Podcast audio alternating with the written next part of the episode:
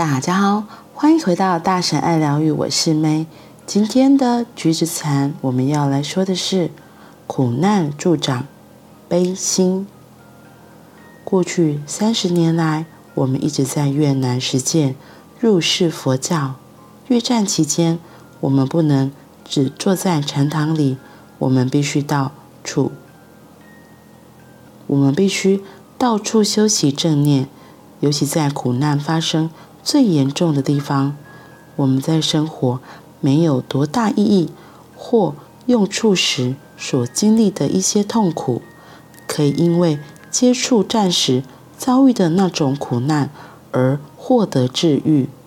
面对我们在战争期间面临的那种艰困，你会明白，对许多受苦受难的人来说，你可以让他们感受到。源源不绝的慈悲，让他们获得极大的帮助。在那样的水深火热中，你从内心深处感受到某种解脱与喜悦，因为你知道自己能让慈悲发挥作用。当你了解这种强烈的痛苦，并且在那样的情况中展露慈悲心，此时你会心生喜悦。就算日子再苦也一样。去年冬天，我和几个朋友去参访香港的难民营，我们亲眼目睹许多苦难。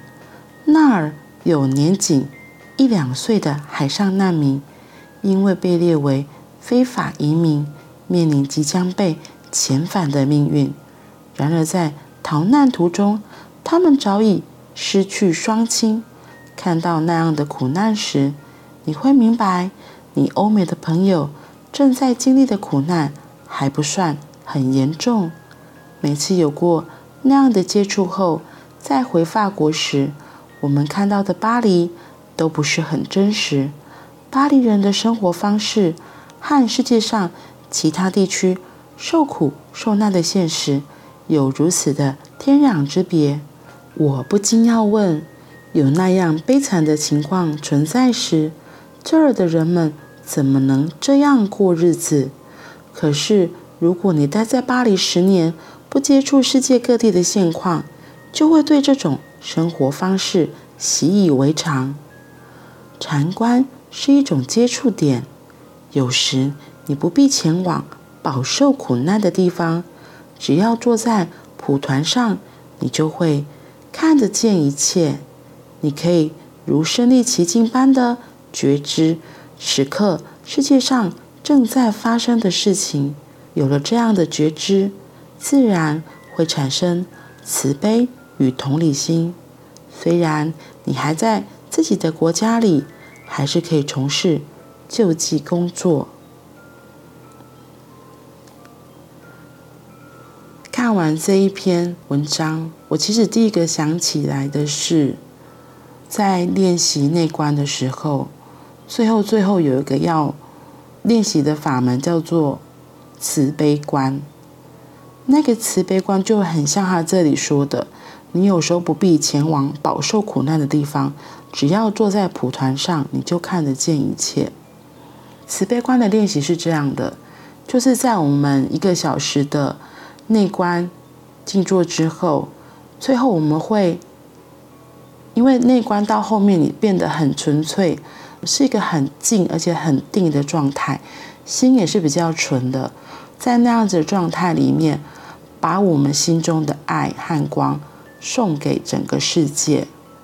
所以，就像他这里说的，是把我们能够感受到的好的振动频率，我们送祝福出去给全世界。这个送祝福出去是很。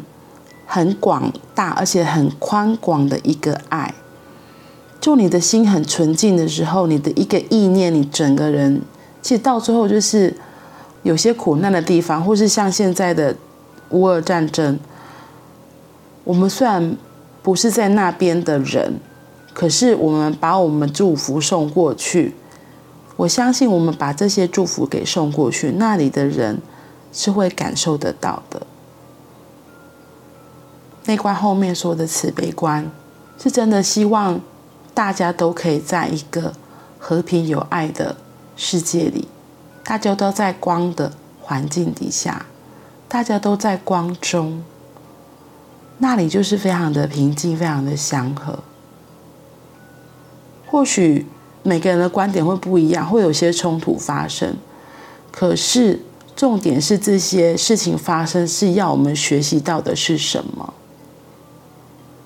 会有这些事情发生，一定是要让我们也同处在这个地球上的人是一个很大的提醒。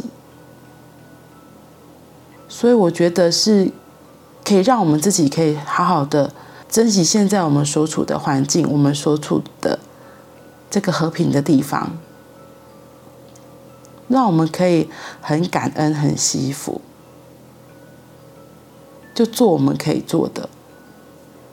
所以，如果你有内观的习惯，或是你有静坐的习惯，也可以像一行禅师后面说的，其实就是可以把这些慈悲啊、同理啊这些爱都送出去。送出去的光，如果你有明确的地方很好，那如果没有，就只是散发出去。我觉得能够接收到这些震动频率的地方。他自然就会收得到。嗯，好啦，那我们今天就到这里喽。祝福我们大家都能够好好的守护我们这个地球，也祝福我们地球上的每个人都能够平安喜乐。